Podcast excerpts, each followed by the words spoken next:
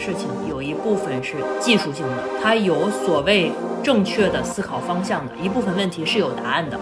但是另一部分呢，可能就是所谓的艺术。什么叫做艺术呢？它有可能是个玄学，对吧？它有可能这个东西里边有非常非常多的思考的角度，有非常非常多可能想象的方向。然后在在这些方向的这个每一个走势里边，我们要根据自己的情况去进行定制。这个时候，这个东西可能就是我们所说的叫做艺术，对吧？好，我们今天可能主要是分四个方向。第一个呢，叫做什么样的导师才是好的导师？这里边涉及到一些，比如说好的导师有哪些特质，对吧？然后在前期，比如说沟通少的前提下，我怎么能够判断，呃，这个导师是不是适合我？或者说，我是不是应该尽可能的去增大这个沟通，来增大我们彼此的了解？还有一个呢，就是信息获取的问题。我们每一个人。呃，现在可能有的人已经接到 offer 了，对吧？然后有的人是保研已经好了，然后在这个过程中呢，都涉及到需要去认真思考的一个问题，就是我应该选谁，对吧？而且这个东西是非常公平的，它是一个双向选择。在这个过程中，你思考的越多，可能呢，嗯，你在选择的过程中就可以做个有心人啊，不是糊里糊涂的就就就就分了，对吧？然后还有呢，呃，第二个问题呢，就是叫做怎么判断这个导师才是适合自己的？你获取了极大极大情况下获取了信息以后，是不是要考虑一个匹配的问题？那这个里边就可能，哎，谁更适合你，谁不更适合你，这是第二个问题，对吧？第三个问题呢，就是做准备了啊，你怎么去联系他？联系的过程中需要注意哪些问题？然后我们聊聊这个事儿。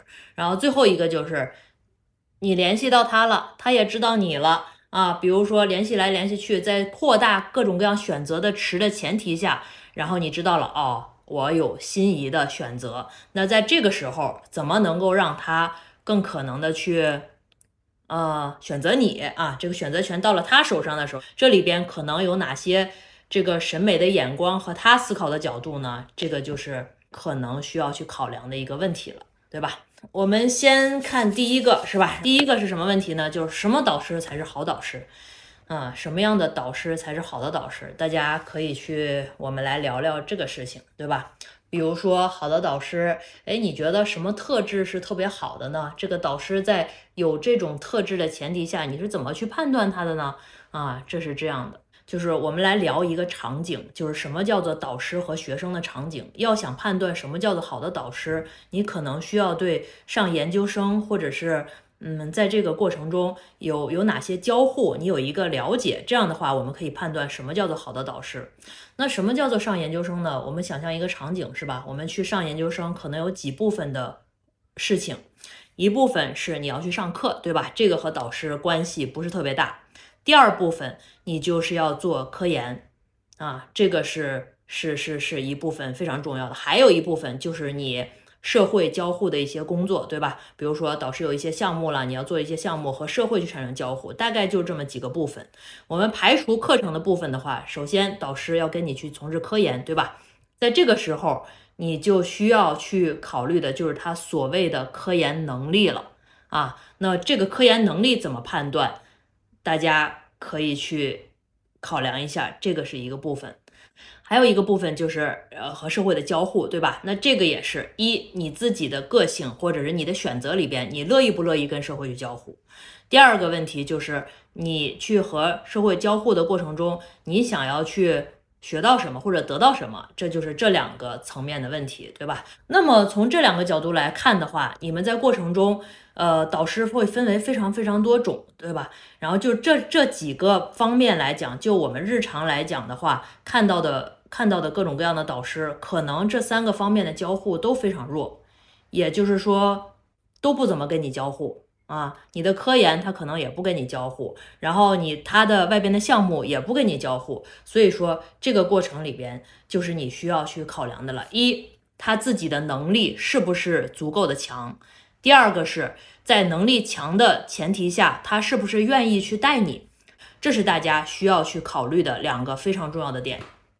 嗯，第一个就是，哎，这个人的能力怎么样，对吧？我们要判断一下他的科研能力啦。然后他呃，就是和社会这个产生连接的能力了，也就是所谓他这个在社会上有没有排面，对吧？各种各样这些东西，这是一个。还有一个是他的意愿是不是非常的强烈，他和学生共同进步、一起发展的意愿是不是强烈？就是这两个事儿啊，这两个事情。那我怎么判断这两个能力呢？第一个，科研能力显而易见，对吧？作为一个老师来讲，他的科研能力。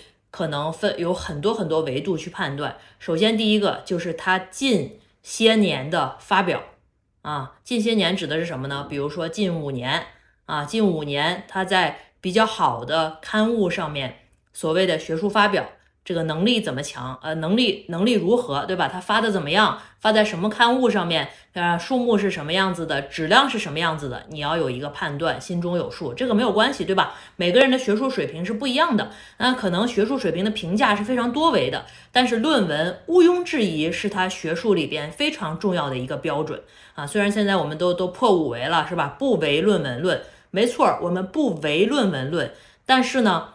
论文也是非常重要的一个指征，而且你要看他近五年的论文，因为他近五十年以前的啊那个论文跟你没有关系。说有可能他十年以前、二十年以前做的非常好，但他现在不做了，现在不做了，他依然很强，对他个体来讲是没有影响的，但对于你来讲是有很大影响的，因为这决定了你进组以后他还是不是在活学术方面是活跃的。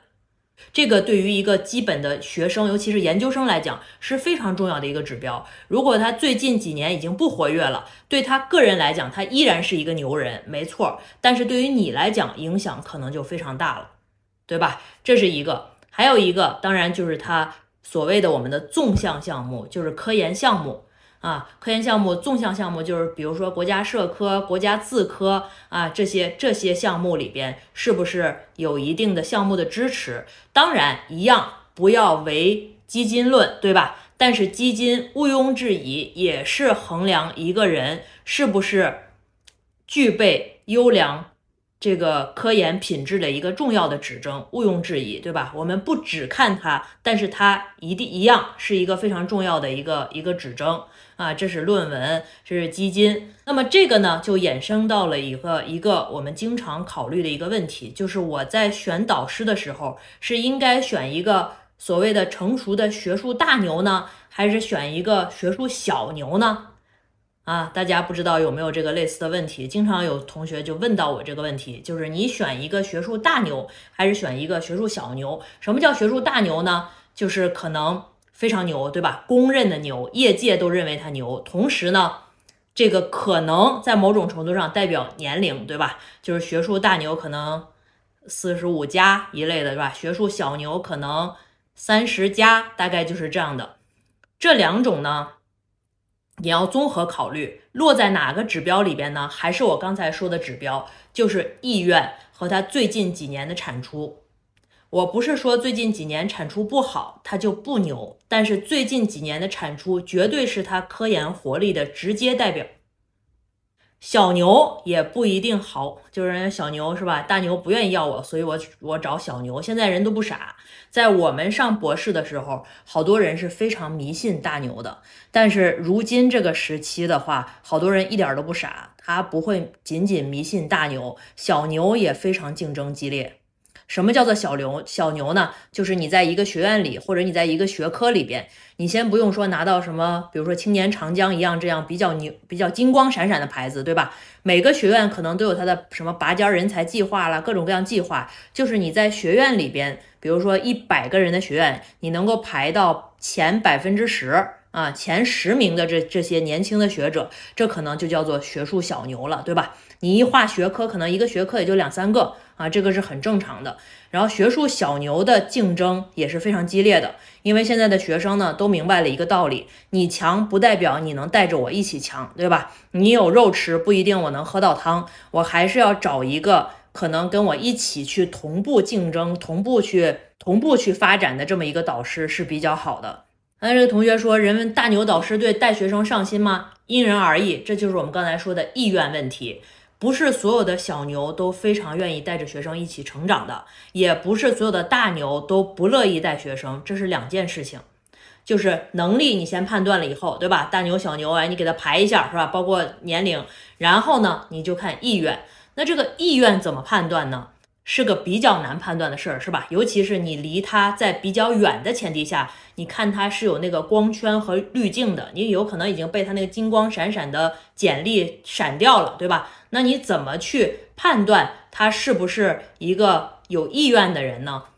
呃，大家琢磨琢磨，动动脑子，你觉得你应该怎么判断？这其实是一个我们做事情的时候的一个思路的问题，对吧？啊，直系学姐学长。嗯，是一个来源。还有呢，看命啊，是没错，有的时候是这样的，就是你机关算尽选的也不一定看命运安排的好。读他的论文，读他的论文怎么能看出意愿呢？论文作者，你们的意思就是说他愿不愿意分享作者是吧？嗯，可能是一个指征。比如说，呃，你看他的意愿的话，你就看他的合作者里边学生的数目和比例多不多，这个是可以看出来的啊。还有一个对。就是一个老师，如果说他有意愿去回复学生的邮件，他可能还是愿意去某种程度上对这件事情是 care 的。当他 care 的时候，可能他会更大程度上面的跟你并肩作战，变成一个一个战友。是否聊得来这件事情，我是高度存疑的。就是因为你要想，我们去。我不知道大家啊，反正我至少去上学的时候，我不认为我是去跟我的导师交朋友的啊。我希望，我更希望的是，我能够成就一个属于自己的学术生涯和事业，而不是说去找到一个朋友。因为我并不缺朋友，但是我非常非常缺一个能够在学术道路上面引领我的品德还不错的、正常的可以共事的导师。我不知道大家是怎么想这件事情的。换句话说。有时候啊，这个和职场上一样，你像我经常去那个各种各样的公司去访谈，你会发现一件事情，就很多领导在做管理的时候，他们都会碰到一个非常难抉择的事情，就是有本事的人，他可能并没有那那么 nice；另外一个就是特谄媚的人，但他没有什么本事。那在这个时候，当你不能同时拥有二者的时候，你要选择什么？对吧？这是不是一个非常重要的选择呢？至少是考验你内心的选择。那我们作为一个初入所谓的职场吧，我不知道大家怎么看待研究生。至少我从上研究生的时候就认为那是我职场开始的地方了啊。那如果说你把这个当成一个职场的话，那么你在这个职场的过程中选你所谓导师的时候，你是在你是需要权衡的，可能也是这样。这个人如果说既品德高尚，又人特别 nice，同时呢，他还特别既有意愿哈，然后学术能力还特别强的话，那当然是完美的选择，这个毫无疑问。但是呢，如果说啊，你只能选二者选一的时候，你选什么？你可以问问自己的内心啊，至少这要作为一个事情去思考。因为什么呢？为什么要思考这个问题呢？因为有的人是糊里糊涂被 nice 的老师给骗了。他觉得他能带他飞，但是其实他可能后期既没有意愿，也没有方法啊，就是既没有意愿，也没有能力去带你飞。他可能仅仅是在接触你的过程中比较 nice，但在后期的话，他也不欺负你，但是他可能也不理你啊，这是完完全全的两件事情。就他人好和对你好和对你学术好，这是三个事儿，要把这个分开去考虑。那怎么办？那就是要去琢磨了，对吧？就是在一你选择的老师，他的这个你就排的时候，对吧？大家要列一个表。如果说你有自己的候选人的话，要把一个事一个这个事情当一个认真的事情去做，你应该列一个表格给他们去打分。就是这个老师意愿是什么程度，对吧？然后他呢学术能力是什么程度？同时你还可以把这个框了之外，你再加一个自己的主观感受。就是你喜不喜欢他，这个其实也非常重要。当然了，人喜欢是会变的，对吧？你要琢磨琢磨。就刚才大家说的什么颜值啦，什么这一类的，是不是能交朋友了？这可能都算在你的 liking 里边。你是不是喜欢他啊？这几项的话，你要给他们打打分，然后问问自己的内心，把这个东西当成一个认真的事情去做。因为很多时候呢，我们。啊，这个拿到 offer 了以后就觉得，哎呀，万事大吉了。但殊不知，其实你选一个好的导师，对于你整个的研究生涯，或者是你人生的走向，都是有很大关系的。比如说，可能你是一个对学术有热情，也有一定的这个学术能力的同学，你选了一个，嗯，不恰不适合你的导师的话，那可能你对这个事情慢慢就丧失兴趣了。我认为啊，人是你喜欢的是你能做好的事情，所以如果说你蹉跎那么一年两年，是研究生过过去了以后，你就不会想再读博士了，那你的人生就会发生非常大的岔路口。当然，可能也是也是通往你想去的地方，对吧？但这个不是就是荒废了我们自己吗？行政大领导没有影响。我见过有非常大的领导，每天抽出很多时间来，他就是精力很旺盛。人家早晨起来，呃，七点就可以到办公室，然后用七点到到上午的时间，十点的时间，那些精华的时间去写论文，去看学生的东西，然后非常非常兢兢业业、勤勤恳恳啊。也有的人就没有当行政领导，但他每天抽不出一点时间来做科研，也不会也不会去带你的。所以这个东西看人看影响不大。当然了，有的人可能。他就是当了行政领导以后，他就不把这个当成他生活的重心了，对吧？所以说，这就是刚才我说的，你要去判断他的意愿有多高，这个和你跟他的聊天的过程中是可以去，是可以去看出来的。这个就是跟大家说的第一个。话题对吧？就是什么样的导师才算是好导师？我们分了两类来说，每一类都拉下来说了，举了一定的例子。呃，你这个问题是吧？遇到放养的导师的话，呃，我认为是这样的，就是放养有好处，比那个瞎指挥的强多了。嗯，你们知道有一种人就是瞎指挥是吧？他不行，他还要到带带到处去瞎瞎去办你，然后你不听他的，他还要给你穿小鞋，这种是我认为最次的。然后其次的话，你那个放养你的也不算坏，至少给了你非常多的成长的空间。如果说有这个成长的空间的话，那我建议你就自己学，因为好多时候，呃，这个不管老师管你还是不管你，自学能力都是研究生阶段非常非常重要的。你一定要把，呃。自学这件事情当成一个非常重要的能力去提升，而不是说坐在那儿嗷嗷待哺，是吧？你告我说我干嘛呀？啊，然后你不告我，我就不知道要干嘛了，这个是不对的。因为研究生阶段已经，就像我刚才说，你要把它看成是职场的开始。如果是职场的开始的话，那你应该有一定的自主性，对吧？这个非常重要。靠自学，即便老师管你，也是靠自学，他总不可能所有事情都教你吧？嗯，这个自学能力非常重要，自学意愿也非常重要。然后你说的这个遇到这个杂活怎么办，是吧？我是这么看待这个事情的。我也当过学生，我是不排斥任何形式的杂活的，因为一个组就包括我自己现在都要做好多杂活，就是一个组里边不可能所有的活都只是智力活动，或者说我认为聪明的学生或者是能力强的学生是什么活儿都能做好的，是不挑活儿的。啊，每一个每一个工作都有那个繁琐的事情，每一个工作都可能有 dirty work，你都要去做的。我认为是要去做的，并且你不仅要做，还要把它做好。啊，年轻的时候，尤其读研究生的时候，包括我自己现在是，就是我们不挑活儿，嗯，只要交到我手里的活儿，我都会把它做好，哪怕是打个电话，对吧？打个电话，好多人也打不好哦，我就打个电话联系个事情，包括我收拾一下实验室，我都可以做到是最好的。就是不挑活儿，兢兢业业、勤勤恳恳，是你能够干好任何一个行业必备的，嗯，叫什么？必备的叫是职业素养，对吧？英文里边有一个词叫做 professional，就是人是要有这个职业精神的，就是要干，要干，并且把它干好，不能对它有抵触的心情。当然了，你这个里边是要有判断的，但是不会说，哎呦，那让又让我干杂活儿，嗯，你自己要有一个判断。我认为就是要好好的去干，认真的事情认真干。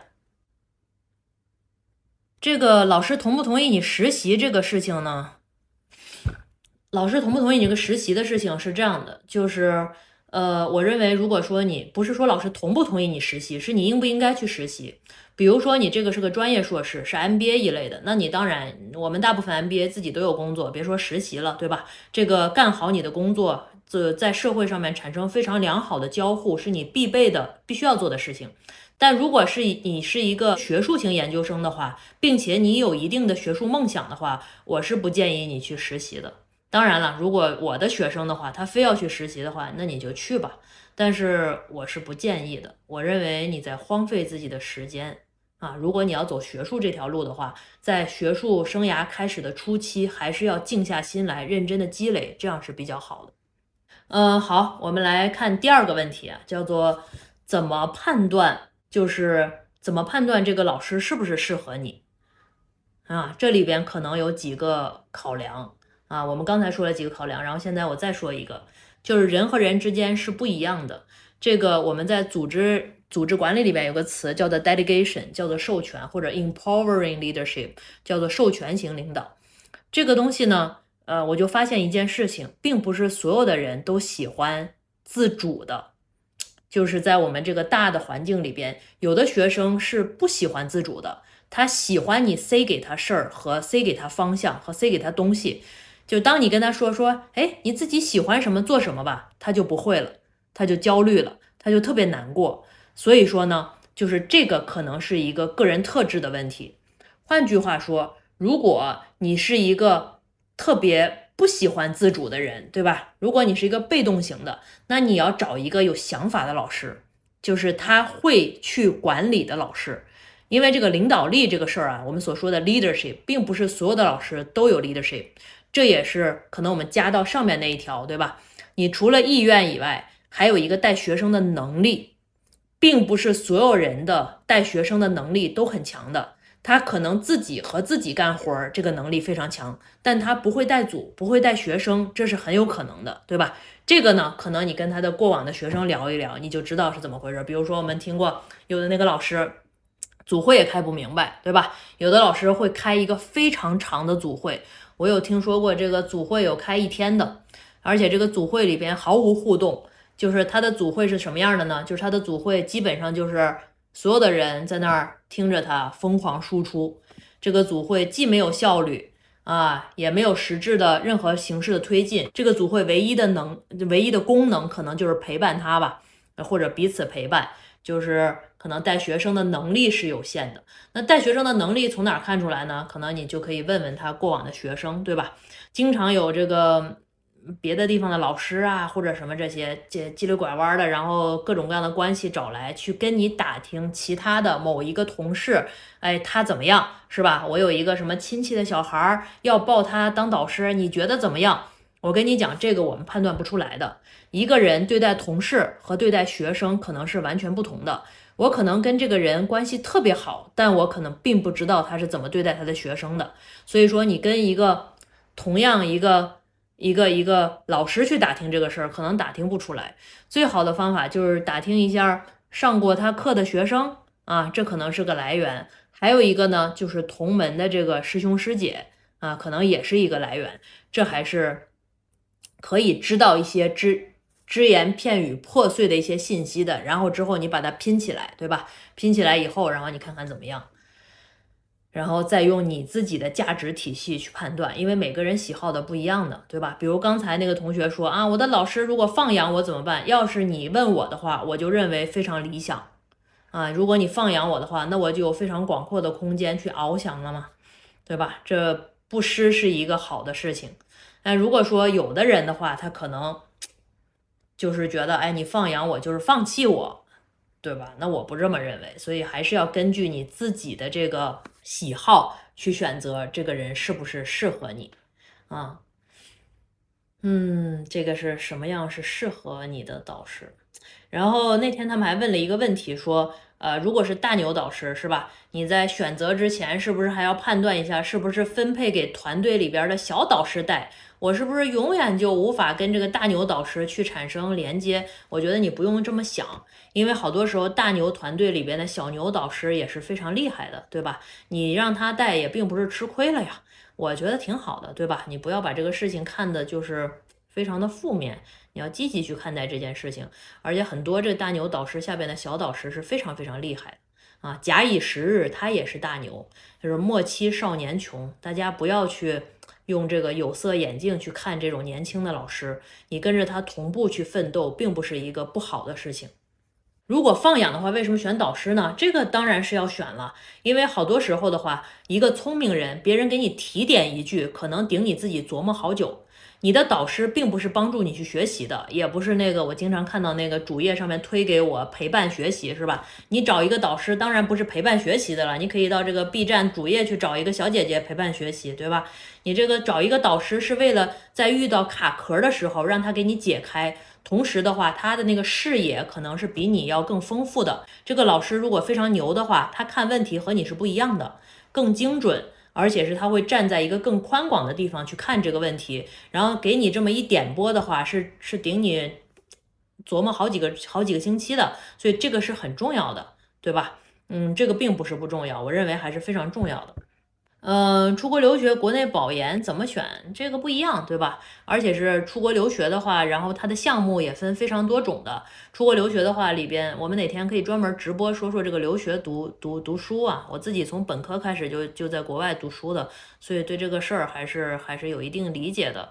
你出国留学的时候，它这个 master 的话，它有 coursework，对吧？它有上课的，还有就是 by research，这两个是不一样的。我们在国内读研的话也不一样，对吧？你这个在国内读研的话有专硕、专业硕士，比如 MBA 这一类的啊，这是一个方向。还有一个方向也是 Master by Research，对吧？那你这个比较的时候，是不是在统一赛道上比较？这也是另一个问题了。我们哪天可以去说说这个出国留学啊？就是现在很多时候对这个出国留学是有非常非常多的误解的。就我认为，还是对留学这个事情也是不卑不亢，你不用把它想的有多大的滤镜和光圈，对吧？这就是个事儿去读书嘛。然后在另一个方面的话，你也不要太，就是我看有的人这个心态不对，对吧？对这个事情是有非常大的抵触的，你不要抵触这个事情，去去学习，它渠道有非常多，所以说这个是是是一定的误解，心态要平，要客观的看待这个事情，就不要去把这个事情就变成一个两极的对立，嗯。学生的研究方向绝不一定和导师一致，但是呢，你跟他相对一致，他给你的呃指导会更好，这也是一个非常好的问题啊。跟这个同学提的问题非常非常好，这个我是想说这个事情的，就是经常有同学去问，就好像特别委屈一样，就会说啊，我这个老师非要让我去做什么，我认为大部分老师没有这么变态。他不是非要让你做和他一模一样的，至少我自己不会说强迫你说，哎，你一定要做这个这个这个话题，对吧？我做这个话题你就做这个话题，绝不是，而是说什么呢？你跟他做类似的话题，或者是你跟他做的话题越贴近，他的经验越丰富。因为我们每一个人，其实即便是小同行，我又都有可能完全不知道他这个领域里边的那些细节。人只有做的久了以后，他的积累才会丰厚。他是一个一个积累的过程，对吧？比如说我自己对于什么一些积极的行为，组织里边积极行为，我对那些文献是如数家珍。你随便问我，我都知道。我对那里边的大的牛人是吧？谁谁谁哪年出了什么 paper，我是非常清楚的。然后，那你如果做这个方向上面的研究的话，我不用再去积累了。你问我什么，我可能手到擒来，对吧？但如果说你做的这个方向跟我是偏差开的，比如说你做某一个。我没有看过那么多文献，没有那么多积累的话题。那我指导你的时候，我是不是就要重新去积累呢？我至少要去看一看，对吧？而且我看的时候，肯定没有我积累那么多年的那个看的仔细，而且是对他更有感受、更有驾驭感。所以说呢，就是对于学生来讲，你不一定非要跟老师做一模一样的方向，我是这么认为的，绝不一定啊！我是非常尊重我的学生选什么题目的，就是随便。你想选什么？你尊重你的兴趣，你爱选什么选什么，对吧？但是呢，你如果说你跟我的贴近的话，那我给你指导的时候，我认为我的能力更强一些。那有的你跟我去做完全不一样的，或者是甚至非常偏离的，就我们大小同行有时候都很偏离，对吧？比如说我做组织里边的心理的啊，你做战略管理，可能听起来都是管理学，对吧？但是我对战略管理的文献，包括这里边可能研究方法，都驾驭不了。嗯，其实说句实在话的话，有可能是我指导不了你，而不是说我们在闹脾气啊，你不许去做这个，不是的，就是我指导无能，是这种是这种感觉。所以说，大家要从这个方向上去看这个事情啊。呃，学校和导师哪个重要？研究生是吧？这个你要看一个维度，就是这个老师是不是有有没有博士点，这个很重要。就比如说这个老师特别牛，然后他被每某一个学校一般的地方去引进了，对吧？然后这是有可能的，就是说学老师牛，学校一般。那你这个时候你要看他所处的学科里边有没有博士点，他能不能带博士，不然的话就会有很大的问题。你可能在他那儿发表不错，但是呢，这个学校会影响你下一步去读博士，这个是有可能的。除非有一个特例，就是你。打定主意以后要出国读博士，这个是不错的选择。但是呢，还有一个问题，就是你回来再去就业，比如说你找教职的时候，你这个研究生的学校的这个出所谓的学术出身，对吧？会影响到你去找教职。所以说，从这个角度上来讲的话，大家还是尽量在自己能够够得着的学校里边选一个你觉得还可以合适的导师，是比较理智的选择。复试成绩已经出，联系导师他会给确定的答复吗？他如果有名额的话，他又看上你，他会给你确定的答复。凡是没有确定答复的，可能都是就是对你存疑。嗯嗯，大部分时候可能不一定是名额完全没有了，大部分时候是他模棱两可。对我来说一下，这是第三个问题，对吧？就是你前期做好准备，怎么去联系导师？嗯，教职看本科嘛？啊，这个简单直接的问题，看呀。教职是一定会看本科的，嗯，这个不是说那个面试的人看你的本科，是好多学校有自己写在文件上面的规定的，所以说这个东西是看的，但有的学校不看，有的学校看，嗯，有的学校要求是得二幺幺还是什么本科，然后有的是要求研究生阶段二幺幺，我觉得不要打电话，就是打电话会有一个风险，就是。有的人不接电话，对吧？比如说你要给我打电话的话，我可能都不接，这是一个风险。还有一个是不是每个人都喜欢接电话？比较好的方法还是要去发邮件。呃，我认为啊，现在百分之九十九的老师都是会看邮件的。他没有回复你呢，可能有两个有两个呃可能性，一个可能性是他你的那个邮箱去到他的垃圾邮件了，还有一个可能性就是他不想回复你。换句话说，他不想回复你的时候，就是一种形式的拒绝。但是也没关系。如果说你特别特别想要争取这个机会的话，你就多发。而且呢，在联系的时候，怎么说呢？咱不是说讲到这个联系了，是吧？在联系的时候，大家如果说这是你心仪的导师，我认为你应该花时间去给他写一下邮件，而不是发一个。就是你知道，我经常收到各种各样学生的邮件，那个邮件好多一看就是群发的，就是他是从我网站上 copy paste 的。亲爱的钱静老师，你好，是吧？我是谁谁谁，怎么怎么着？然后我对您研究的，然后他就 copy paste 了一段我那网站上的 something，是吧？是很感兴趣。然后我相信他可能有个模板，就是亲爱的什么。呃，王刚老师，亲爱的什么张三老师，亲爱什么这些，然后我，然后在网站上 copy paste 检查一下，嗯，没问题，发了。嗯，这样有错吗？没有错，但是你给我造成的印象是非常，就是除非你的简历特别金光闪闪，不然的话，可能我觉得这个人就是海投发了一下，对吧？就是像有的有的同学他会。他会去问这个问题，说啊，我这个能一次去联系好多老师吗？当然，你一定，你不是能不能，而是你一定要一次联系好多老师，因为这个是你尽可能去扩大自己选择池的时候一个必备的，要一定要做的事情。但是你一次联系好多老师，也不意味着你一次群发好多老师，这个效果是非常低的。如果说大家。特别心仪某个老师的话，比如说你特别心仪我，你告诉我说，老师，其实我在联系你的同时，我也有联系二百个老师，然后但是呢，你是我的第一个选择，因为什么什么什么，你给我一些真诚的理由，我是可以接受的。但是如果说你就是我就是你那二百个之一，你又没有太看上我，也无所谓的话，那我对你可能就是另外一个判断。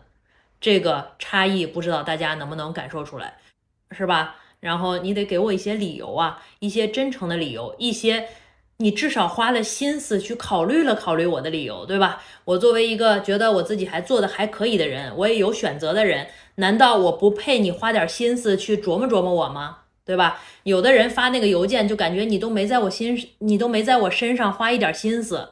就好伤心，对吧？我伤心的并不是你联系了好多人，而是你根本没有琢磨琢磨怎么联系我，这个是好伤心呢。啊，你这一这这一一模一样的话，不是不是的，你能不能说到他心里，其实取决于你有没有认真琢磨过他。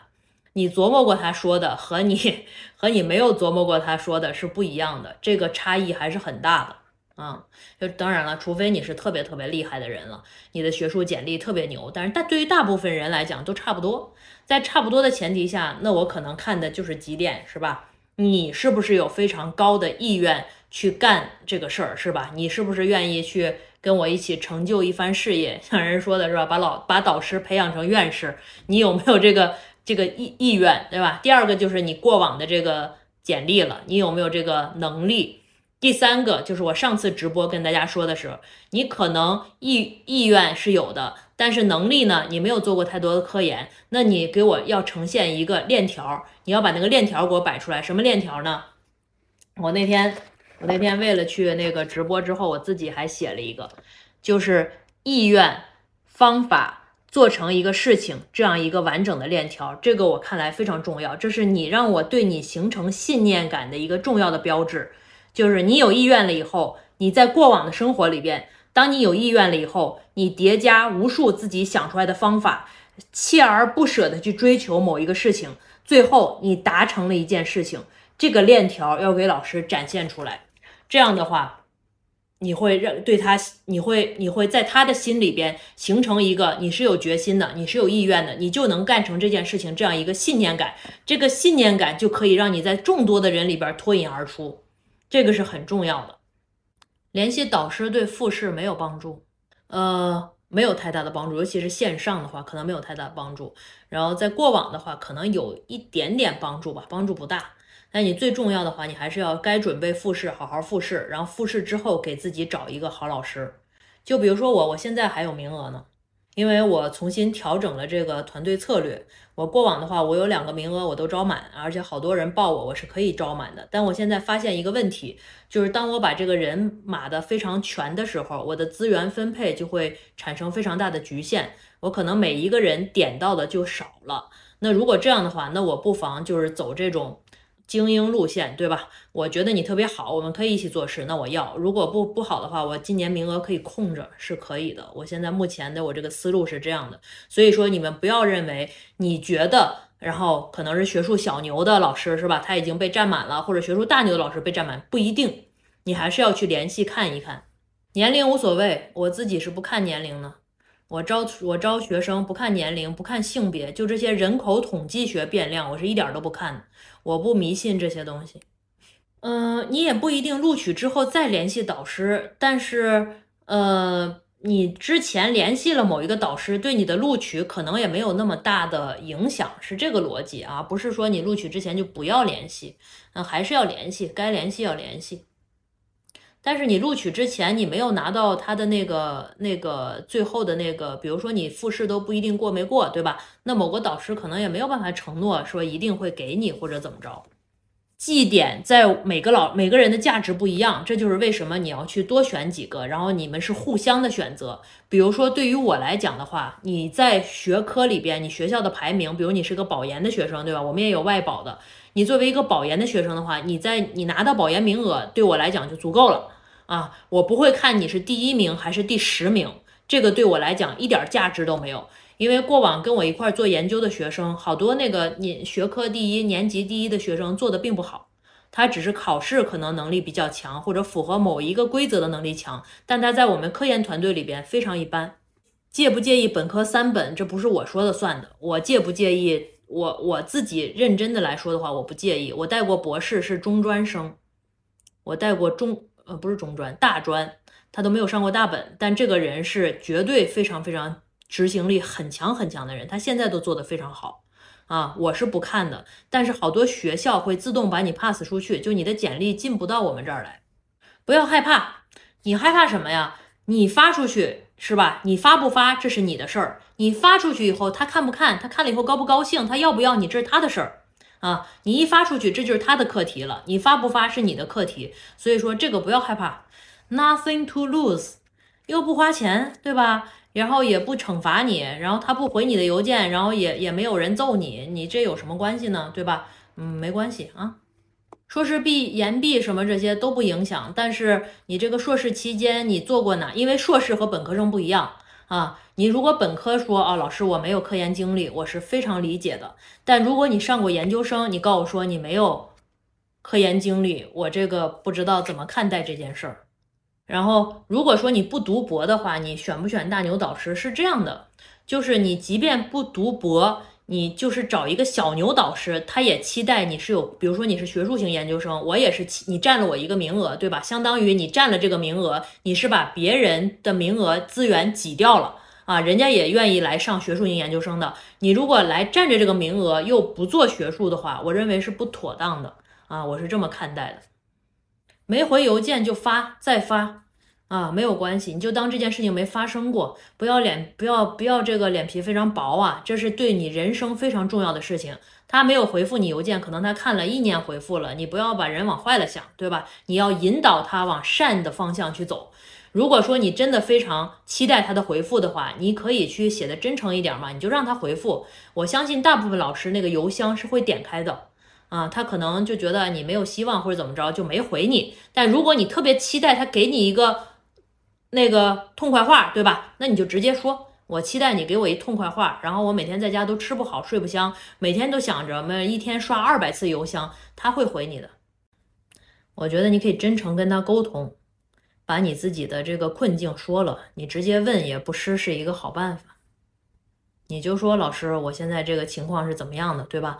然后呃，我特别喜欢你。然后，但是我特别害怕的一件事情，包括好多人总是吓唬我。他说这大牛导师是吧？他有很多选择，可能他就是随口一答应你的。然后你说老师，虽然你可能我不知道你是怎么答应我的，但是我自己内心特别彷徨。我就是一个小人物，我特别害怕，我特别害怕最后就是因为你可能把我忘了，或者忘了这件事儿了。你那么忙是吧？把我这件事情给给给忘了，这对我来讲是一个影响人生的大事，所以我特别。就是当然非常不好意思，但是特别期待你能给我一个，就是给我一定心丸吧。你再问一遍，我觉得但凡是有点良心的人，如果他会割你，他会告你的。我是觉得这样，就是你说学硕和专硕的选择，对吧？比如说，呃，你看学硕的话，我们这儿三年，专硕是两年。然后如果说你你，首先我自己先说我的主观的观点啊。我认为研究生不一定必须读，这是我的观点啊。首先，我基于这个观点的前提下，如果说你觉得想要去读专硕的话，就是你你无所谓，你以后要上去上班，那你就直接去上班吧。然后你看，你二十二岁走入职场，只要这个职场要你，对吧？你这个职场不要求研究生文凭的话，职场要你，二十二岁走入职场，不出意外的话，二十六岁都当基层领导了。那你二十六岁当了基层领导以后，再在职读一个专硕，不挺好的吗？你也没有浪费时间，你为什么要直接去读那个三年的学硕呢？等你二十六岁毕业以后，你那个二十二岁走向职场的人直接管理你，你图了啥呢？就比如说你上 同样是北师大是吧？你上北师大的学硕，这个可能特别卷，但你上北师大的专硕可能就没有这么卷，那你以后再上一个不就得了吗？生活上问题的倾诉，我自己已经当了十年班主任了，这是我的工作，嗯。我愿意听啊，就是这就是我的工作，我必须得听，对吧？然后与此同时，其实我现在更困扰的是，同学们不跟我说，就是，嗯，也不知道我是跟大家年龄太大了还是怎么着，就是大家也不不不不不说，就是都是我问，就可劲儿问你有什么需要帮助的呀，什么这些，我每天都得问这个事儿，没没什么帮助，不和我说，嗯，学术呀，看你什么学科，你要说做我们这管理学科、社会科学，你又有天赋。我不知道，你可能需要有一定的悟性，但不需要智商很高，也不需要有什么天赋。你要努力、勤奋，这些东西是必须的。叠加时间，没有这些的话，就天赋也没啥用。怎么判断自己适合工作还是读博？就是你读博之后也要是也要工作呀，对吧？然后你适不适合读博，你研究生的时候就知道了。你这科研做的咋样，对吧？科研做的好不好，是不是适合做科研？你的老师对你的评价是什么样？当然不要被他 PUA 了啊，你自己要有一个清醒的认识。嗯，调剂去了双非可以读博呀，但是可能选择的学校就有局限了。如果你调剂去了双非的话，我就我就建议你好好的去做学术，发好 paper，然后出国读博士。这样的话，你绕一圈回来，你这个选择就会多一些。